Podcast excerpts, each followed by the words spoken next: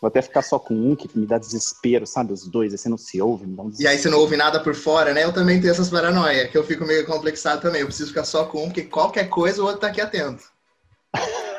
Aí, meu, ah, menino, onde eu pus o meu? Achei o meu.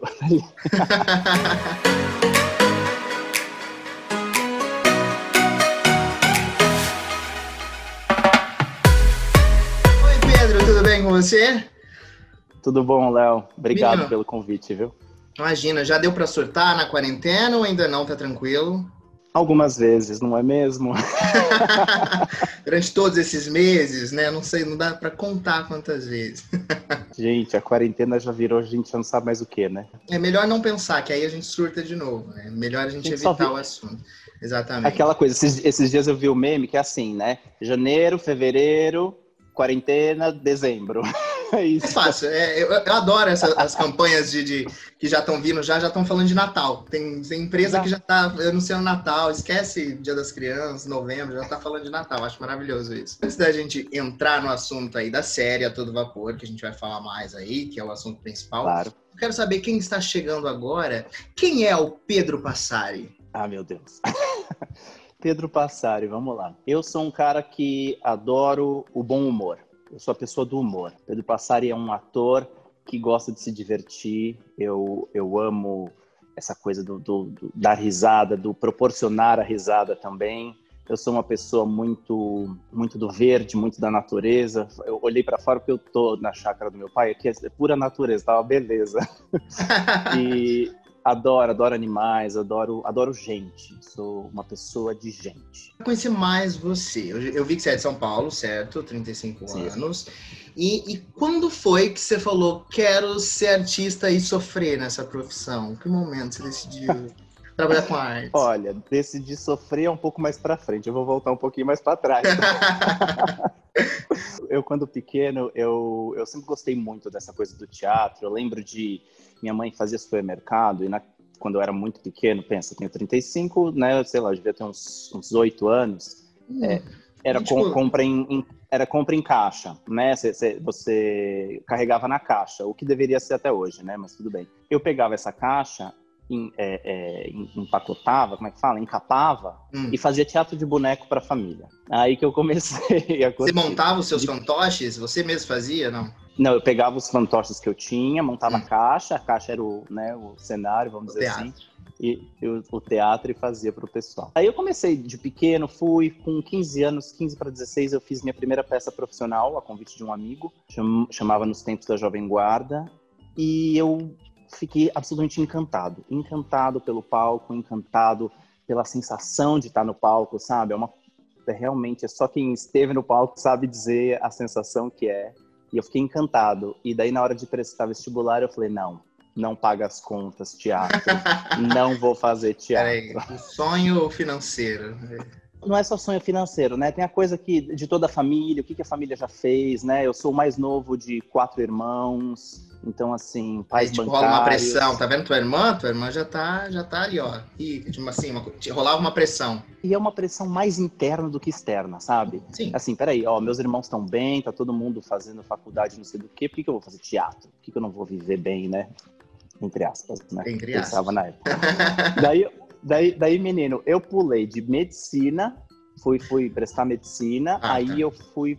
Não, não, não cheguei a fazer. Você quer perguntar se já vai medicina. entrar? Não, só prestou. Prestei. Mas no- na, na inscrição da FUVEST eu falei, meu Deus, não sei se é isso que eu quero. Ai, eu prestei audiovisual na USP. Aí, aí você já viu que o negócio. Cada a uma lambança você tava prestou uma e falou, Deus que decide. O que Deus Que decide. quiser, tá na mão do Senhor agora. Ele decidiu, eu não passei nada, fui prestar de novo vestibular. e eu acabei fazendo relações públicas.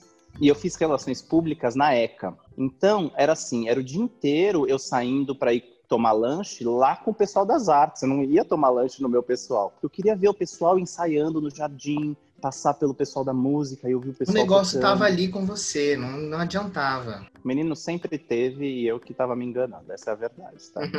Mas aí eu me formei, trabalhei com marketing por um tempo, fui trainee e tudo mais, e daí chegou uma hora que eu falei, chega, não dá, Na verdade, eu me reconectei com o teatro, né? Eu fui fazer um curso de teatro musical, meu primeiro curso de teatro musical. Eu estava tra trabalhando com marketing ainda. Aí veio toda aquela memória emocional de subir no palco, de atuar, de transmitir arte, tudo aquilo. Aí eu falei assim: não tem jeito. Não vai ter jeito, não vai ter jeito.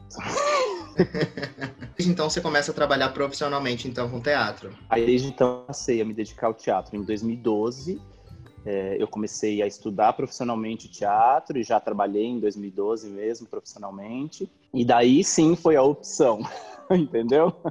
Lembra qual foi a primeira peça? Minha primeira peça profissional foi a Borboleta Sem Asas, da Companhia de Teatro Rock. Foi um musical. Eu fui, já começou no musical. Um outro, fui, fui já substituir um outro Pedro e foi, foi, foi, foi muito legal. Eu fui substituir por dois finais de semana, os dois últimos, assim, uma temporada no João Caetano, foi muito legal. E o mais recente que eu vi seu, que você estava agora no Silvio Santos Vem Aí. Que eu, já estava é, que eu já estava aqui já vendo o ingresso para comprar e fiquei chateadíssimo que parou tudo. Como é que foi esse momento de. É vocês tinham acabado de estrear a peça e logo parou, não foi? Foi bem assim, no comecinho ali, a... não foi? Acabado, a gente estreou para o público na sexta e encerrou no sábado. Foi, é, foi, eu lembro disso, eu lembro disso, que eu vi os vídeos que os canais de musical tinham postado, e acho que dias depois, é, já tinha parado tudo. E aí, como é que ficou isso? Ouviu uma esperança de, galera, quem sabe daqui a alguns dias a gente volta? Como é que, como é que tá essa situação? A gente não sabia, né, o que, que ia acontecer. A gente passou a semana inteira fazendo o espetáculo, eu, no, no Silvio Santos, eu tava como swing, então eu efetivamente não entrei no palco uhum. para público, nem cheguei a entrar no palco para público. Então a gente estava fazendo pré-estreias, né? Estreia para patrocinador, tudo mais. Estreamos para o público na sexta, sábado encerramos. E aí ficamos assim, não sabemos, né? Assim como ninguém sabia, né, o que, que ia acontecer. Sim. Mas assim, fechou, fechou o pessoal, o pessoal do Dona Summer fechou, que a gente estava em cima, eh, no teatro de cima deles, né? Eles no Santander, a gente em cima no rooftop. E, e, daí, assim, meu Deus, o pessoal da Dona Summer fechou. E agora? A gente vai fechar? Fechamos. E, e sem, sem expectativa, na verdade. Os produtores é, falaram com a gente muito abertamente, muito queridos. A Marília Toledo veio falar pra gente assim: olha, gente, o que eu puder fazer por vocês, eu vou fazer até onde for. É, eu não, não sabemos o que vai ser. O Rooftop quer seguir com o espetáculo assim que puder. Uhum. Então, a esperança é ah, em junho a gente volta, depois não, em agosto a gente volta. A gente sempre ficou nessas esperanças, né? Mas uma coisa que eles fizeram que foi muito legal foi que eles juntaram o elenco e falaram assim: a gente não vai é, é, se perder, porque é um elenco muito bacana, é um pessoal muito legal, muito unido, muito talentoso. Ele falou assim: então, eles falaram assim: vamos fazer uma websérie de casa para poder juntar o elenco para manter toda a equipe unida, não só o elenco. Continuar trabalhando e vocês ainda manterem essa conexão que já estava criada, não se perder isso, para depois, quando voltar, ainda ter que reconectar tudo de novo. Ex exatamente. Então toda a equipe está junto, os músicos também, toda a equipe está trabalhando junto, trabalhou, fez a, a websérie Home Office, que teve a primeira temporada, e eu entro na segunda temporada, eu não entrei ainda, eu entro ah, na segunda tá. temporada. Já tem previsão? Não tem previsão ainda para a segunda temporada. Já gravamos, é, mas não sei, eu não sei ainda quando que vai que vai entrar a segunda temporada. Tô ansioso. E para assistir o Home Office tá onde? Tá no, no, no canal? Home, Home Office tá no YouTube. Home Office é a série. Só procurar Muito lá legal. assim, Home Office que você encontra lá. Home Office é a série, super divertido, super. Perfeito. É o pessoal da palhaçada. Nesse meio do caminho, você foi, né, você tá contando, você foi especificamente pro teatro, certo? Você tava ali no teatro. Então, como é que surgiu um convite para você chegar na série a todo vapor. Tinha acabado de fazer o Na Laje, o musical, que era um musical brasileiro com músicas de pagode dos anos 90, muito Cara, eu li isso na internet e eu fiquei muito curioso para saber como era isso. Músicas de pagode dos anos 90 são hinos, né? Hinos atemporais. Esse espetáculo deve ser maravilhoso. Agora você imagina uma hora e meia de hinos o tempo inteiro, só na caricatice. Imagina, a Paula Falaiban, a Paulão foi indicada a melhor atriz de musical no Prêmio Bibi Ferreira pelo na laje musical. Foi muito divertido, era muito gostoso. Eu imagino. Era um elenco pequeno, gostoso, direção da Fezo Duarte, direção musical do Ivan Parente. Foi, assim, muito legal e a gente se divertia horrores. Enfim, este foi o Na Laje. Era uma pura diversão. Meu sonho é voltar ao Na Laje.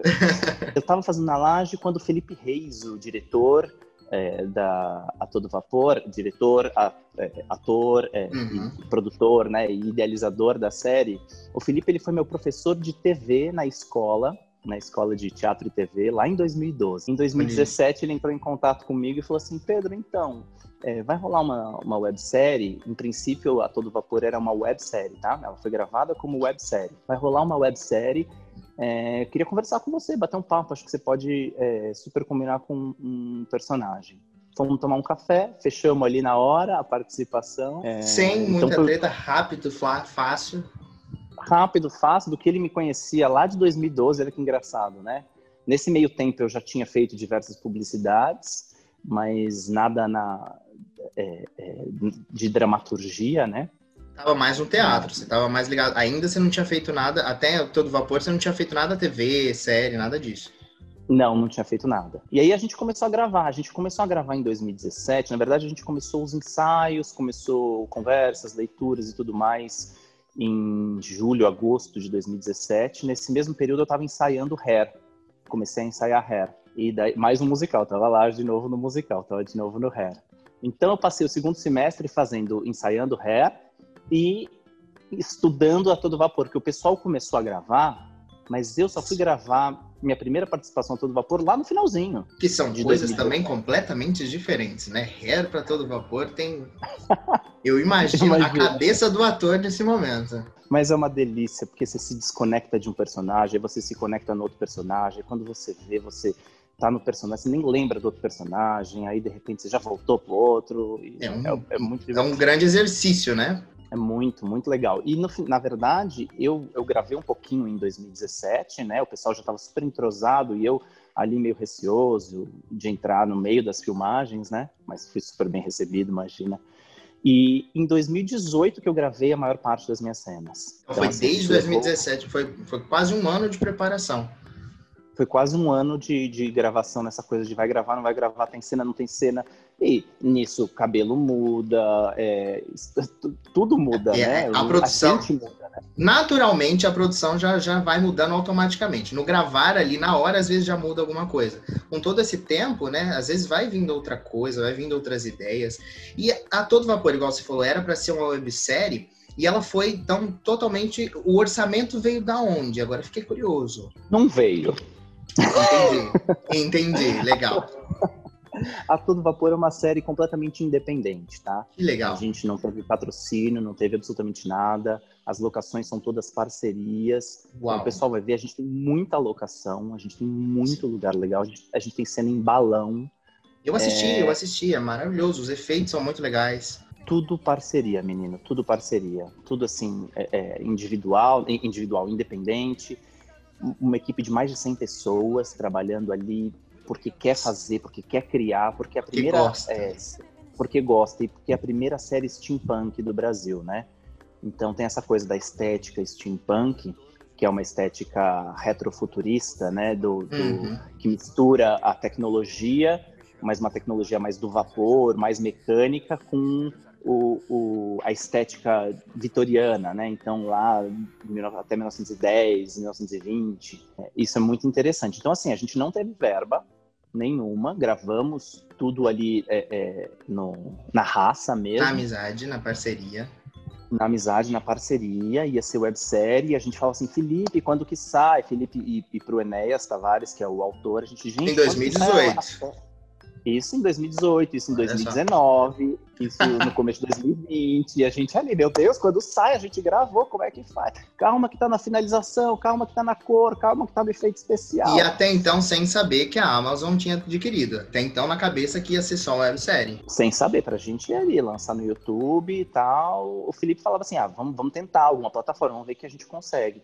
Mas foi muito legal esse ano no meio dessa pandemia louca, dessa coisa louca, que daí o Felipe falou assim: conseguimos uma parceria com a O2 Play. Então a O2 Play está distribuindo a série e daí então ela distribuiu para Amazon Prime. Poxa, que legal. E foi assim, gente, então, seguinte, é, isso foi no. Isso era finalzinho de agosto, comecinho de setembro, assim, olha só, 7 de setembro a gente estreia na Amazon Prime. Que? Como é que é? Peraí, 7 de setembro? Vamos estrear? Aonde?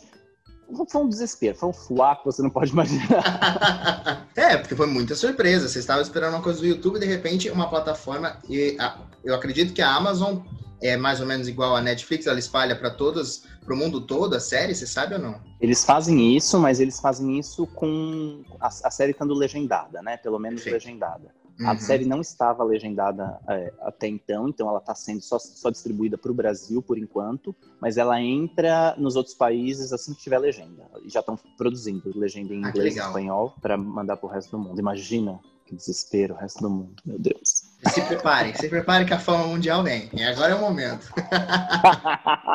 o mais legal do, do Ator do Vapor, eu assisti a série, né? Quando eu recebi lá no e-mail, fiquei muito curioso e fui assistir. Ai, que legal. E, e uma das coisas mais incríveis, além de toda a história, a ligação com a literatura brasileira, que eu acho que é um ponto alto ali da série, são todos os, os easter eggs de literatura que você vai pegando durante a série, assim. Quem ama a literatura é um super presente. Mais do que isso, realmente é a produção. Teve um preparo e um cuidado muito grande, dá para ver que a gente que teve uma, um, um, cuidado em relação a figurino, em relação à caracterização. Como é que foi esse processo de preparação, nesse um ano todo de preparação? teve um cuidado muito grande.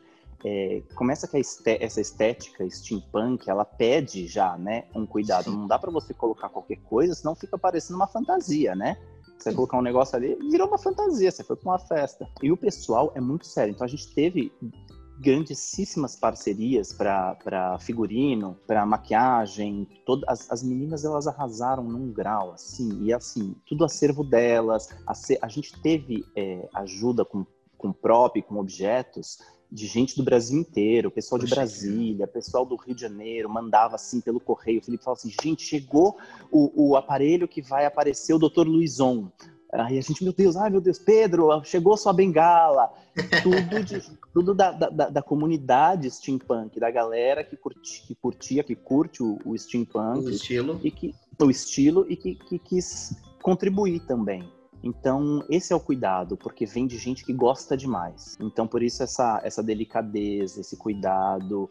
Eu me lembro da gente ir na casa do Felipe experimentar figurino. Então, assim, elas tinham um acervo enorme, as meninas. A Thaís, a Puppet. E daí elas é, é, ficavam, não, peraí, o, o, o, o Sérgio Pompeu, que é o meu, meu personagem, né? Ele é um dandy. Então, assim, ele tem que ser mais chique. Então, peraí, vamos com esse terno, vamos com essa camisa. Então, assim, eu tinha uma camisa com, com veludo, sabe? Uma camisa vinho, com os desenhos em veludo em preto, linda. E isso também preto. ajuda você nesse processo todo também a descobrir quem é o Sérgio também, né? Total, total. Menino, total. Porque a hora que você veste o figurino, assim, você fala, opa, você coloca a cartola, tem uma cartola, você coloca a cartola, Olha!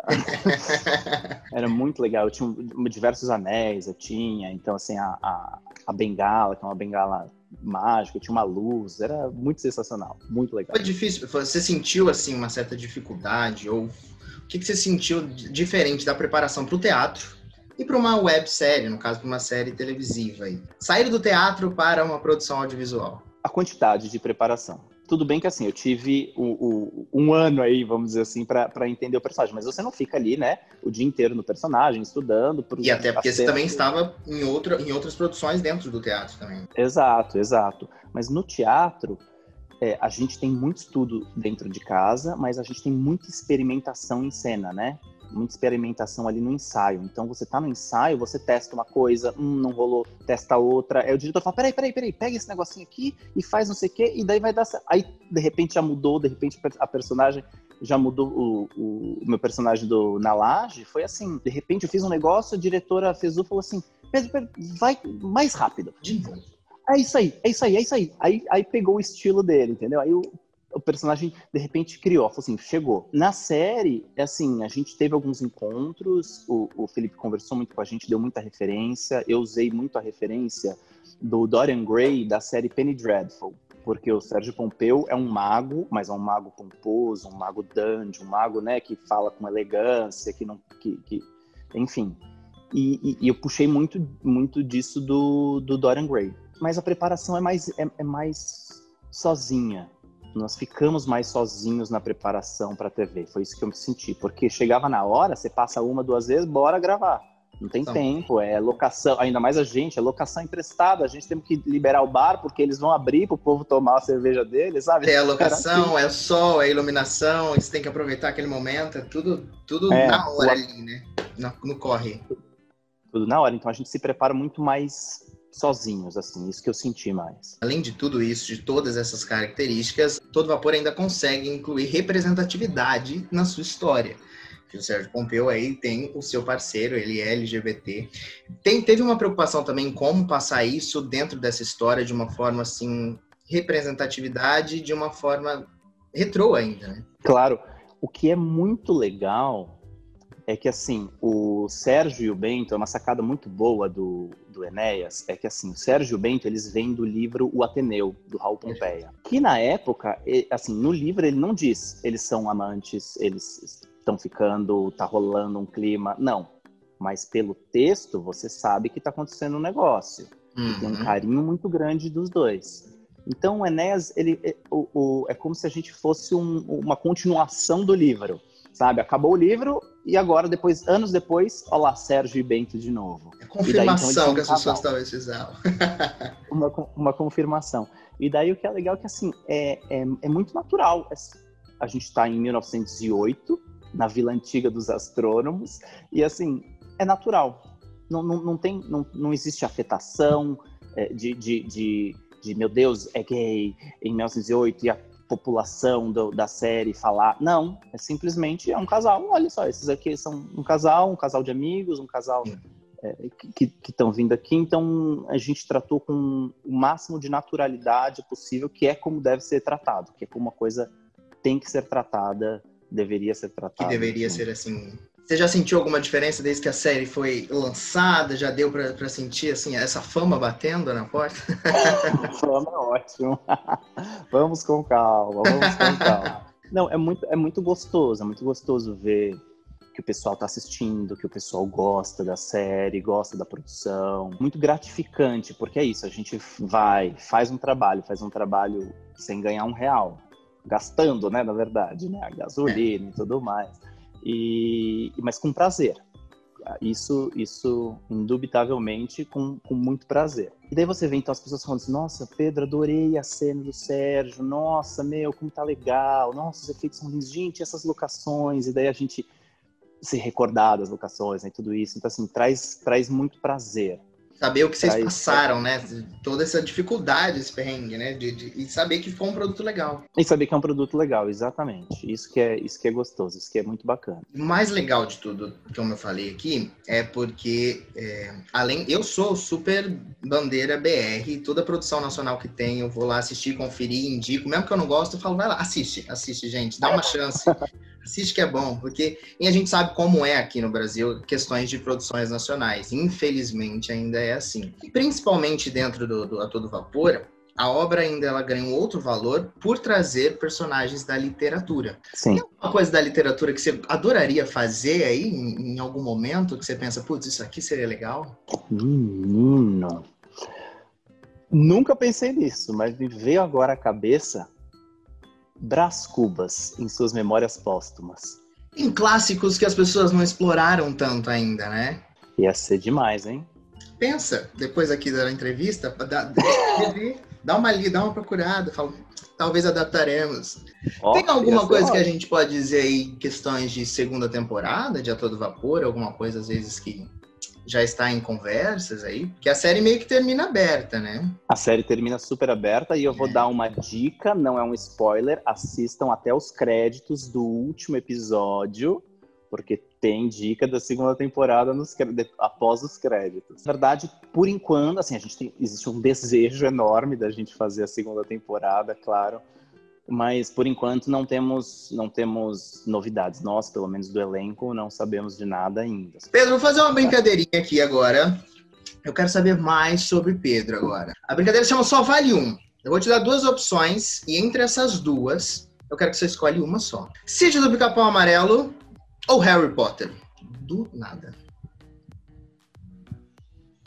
Meu Deus. Deu uma bugada, eu senti que deu uma bugada.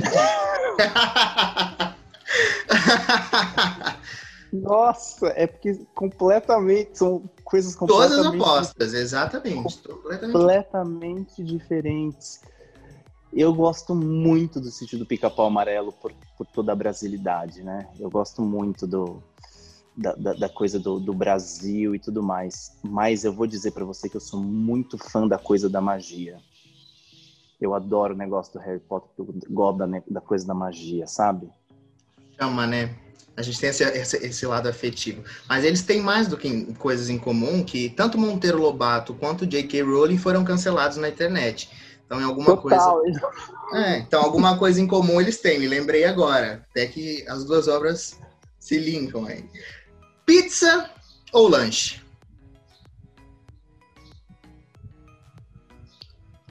Pizza sem glúten. Menino, como é que faz assim, dizer, oi, tem rola? É, deve ser muito mais difícil achar essa uma opção assim. É, não, não, não acha. acha pouco. acha pouco, acha pouco. Tem, tem, algum, tem, tem alguns lugares gostosinhos, só para matar a vontade, assim, mas. Filme ou série? Filme. Por quê? Mais rápido? Ape... Apesar de eu estar tá mais na fase série agora, confesso. Eu acho que Mas os eu... streamings nos, nos estragaram. Essa é a verdade. Durante a, a, gente sempre viveu muito em filme, a gente sempre assistiu muito mais filme porque a TV aberta nos dava essa opção. E os streamings de repente começou a investir em séries e nessa coisa do lançar temporadas completas que a gente consegue maratonar de uma vez. E aí eu acho, eu, eu me peguei pensando nisso esses dias, que a gente não assiste tanto filme mais e nem produzem tanto filme mais. A Netflix parece que só faz série. É, eu acho que é isso mesmo, menino, porque é, é, eu gosto do filme porque eu gosto da da história se resolver. Que, que, que, que assistir, é igual assistir um espetáculo da ansiedade, né? Que é o negócio de, de, de, assistir, de, assistir, o espetáculo. Você assiste o espetáculo, a coisa se resolve, né? A história, pelo menos. Isso meio e fim, parte, né? Exatamente, o ciclo se fecha e a gente acabou, ok, vamos refletir sobre isso, mas acabou. Na série, é, fica o tempo inteiro nessa coisa de vai para a próxima temporada, vai esperar. Por mais que você maratone, eu vou dizer, eu não gosto de maratonar.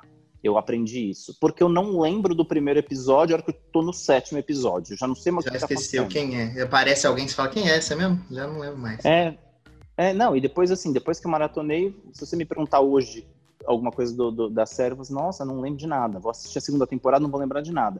Eu gosto de assistir. Eu assisto um episódio, dou um tempinho, assisto um outro episódio, porque daí você relembra, aí você vai trabalhando eu, a memória. Eu sinto bastante isso quando assim lança nova temporada, né? Que aí você mata a primeira temporada numa vez, aí vai lançar a segunda daqui a um ano, aí você já não lembra mais nada daquela história. Tanto que aí, como a gente tem para o canal, Parada Obrigatória, a gente tem um quadro lá no, no, na semana que é um resumo exatamente da primeira temporada, de uma série que vai estrear a segunda, ou de um filme que vai lançar a, segundo, a segunda parte, porque aí eu também faço esse exercício de relembrar a série para poder assistir a segunda temporada para fazer uma crítica, porque não lembra, gente. A gente maratona, esquece, é, é muito conteúdo saindo de uma vez. Muito conteúdo. E você sabe que, ah, por exemplo, série que você de repente resolve assistir já tem cinco temporadas. Você assiste cinco temporadas, a hora que você está na quinta, você não faz ideia do que aconteceu não, na primeira temporada. Não, assiste em seguida, mesmo assistindo em seguida. Vai, aí vai, quando sair a sexta, você já não lembra mais nada, você não sabe nem quem é quem, você não sabe nem se você gosta da série. Aí você gosta pela né? Você olha na internet, todo mundo gosta e fala, eu adoro essa série, é maravilhosa. amo, nunca assisti Game of Thrones, amo só do pessoal compartilhar as coisas lá. É, você prefere ir pra praia ou para um lugar mais frio nesse momento? Lugar mais frio. Lugar mais frio. Neste momento, principalmente, agora em que o calor Deus, eu vou. Deus. mas, eu, mas eu sempre gostei mais de frio. Sempre fui do frio, do campo. Sempre gostei mais. Adoro você. uma praia. Adoro uma praia, mas gosto de um frio. Mas se for para escolher um só, vamos do frio. É. Vilar, que para essa carreira musical tu também se aventurou, se aventura ali nas danças. Aí eu quero saber de você, jazz ou sapateado? Jazz ou sapateado.